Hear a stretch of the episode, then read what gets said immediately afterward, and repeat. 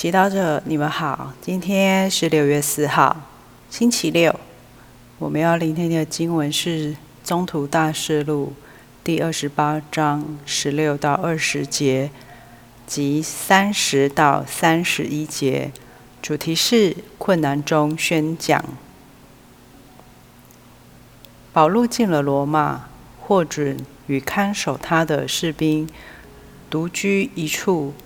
过了三天，保禄便召集犹太人的首领，带他们来齐了，就向他们说：“诸位人人弟兄，论到我，我虽没有行什么反对民族或祖先归立的事，却被锁押了。”从耶路撒冷被交到罗马人手里，他们审问了我，在我身上没有找到该死的罪案，就想释放我。但犹太人反对，我不得已，只好向凯撒上诉，并不是我有什么事要控告我的人民。为这个缘故。我才请你们来见面谈话。我原是为了以色列所希望的事，才带上了这条锁链。保禄在自己另的房子里住了整整两年，凡来见他的，他都接待。他宣讲天主的国，教授主基督。耶稣的事都非常自由，没有人禁止。是经小帮手，在今天的经文中，我们听到保禄告诉在罗马的犹太人，他是因为被耶路撒冷的犹太人控诉，只好向凯撒上诉，以一个囚犯的身份来到罗马，在这里。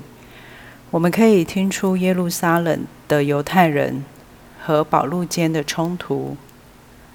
他的犹太人弟兄在他三十多年的传教生涯中，不断阻扰他、破坏他的工作，甚至想杀害他。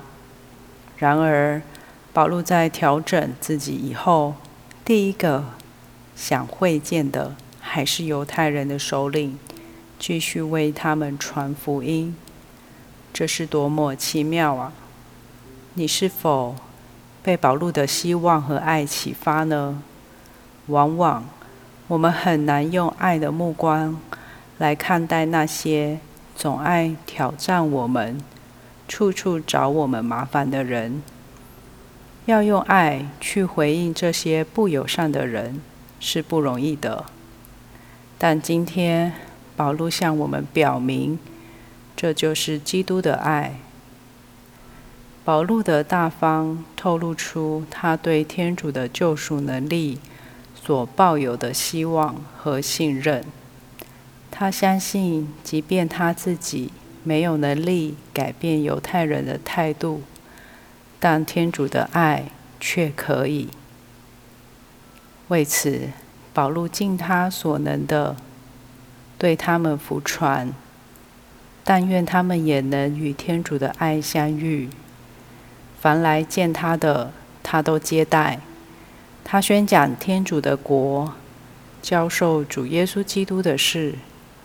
反观我们自己，当我们渴望改变对方，使他们认同我们时，让我们学习保禄，不直接强迫他们改变。配合自己，而是先把天主的爱分享给他们，信赖天主在他人内的功臣，相信天主的爱才是真正能够改变他人的元素。品尝圣言，默想保禄在犹太人面前宣讲基督爱的福音时，他对他们深刻的爱。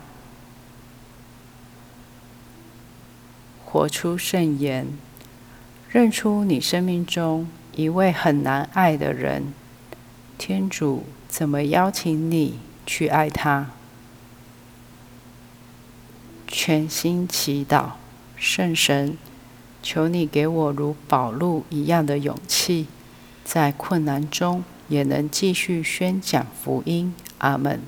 希望我们今天都活在圣言的光照下。明天见。